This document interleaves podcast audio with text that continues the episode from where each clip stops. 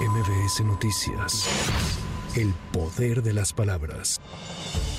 Integrantes de la Coordinadora Nacional de Trabajadores de la Educación convocaron a un paro total de labores para el próximo 26 de enero en todos los planteles de la Ciudad de México. Esto en demanda de un incremento salarial de emergencia del 25%. Pedro Hernández, dirigente de la sección 9 democrática, afirmó en conferencia de prensa que las autoridades de la Secretaría de Educación Pública, que encabeza Leticia Ramírez, han incumplido su promesa de reanudar la mesa de diálogo con los docentes en este mes. Estamos haciendo el llamado a los trabajadores de la educación de la Ciudad de México a que el próximo 26 de enero nos sumemos a este nuevo paro de labores, eh, nos manifestemos en las calles de la ciudad y pues exijamos respuesta inmediata a la demanda de incremento de salario.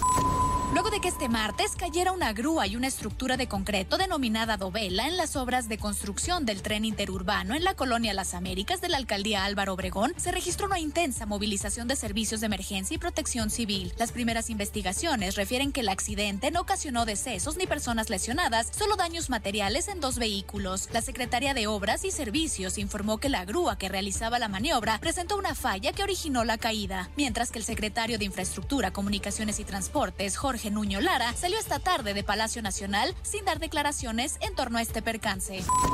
El precandidato a la presidencia de la República por Movimiento Ciudadano, Jorge Álvarez Maínez, propone ante el INE debates semanales durante los meses de campaña de los aspirantes a la presidencia. A través de redes sociales presentó una solicitud formal al INE para que se revise el formato de los tres debates presidenciales previstos para el 7 y 28 de abril y el 19 de mayo de 2024.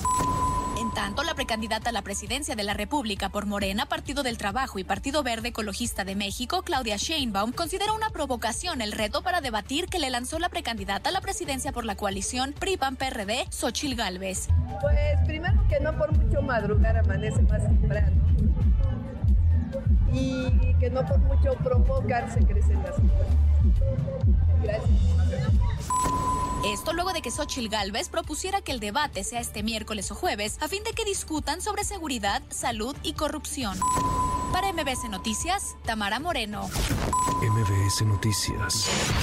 El poder de las palabras.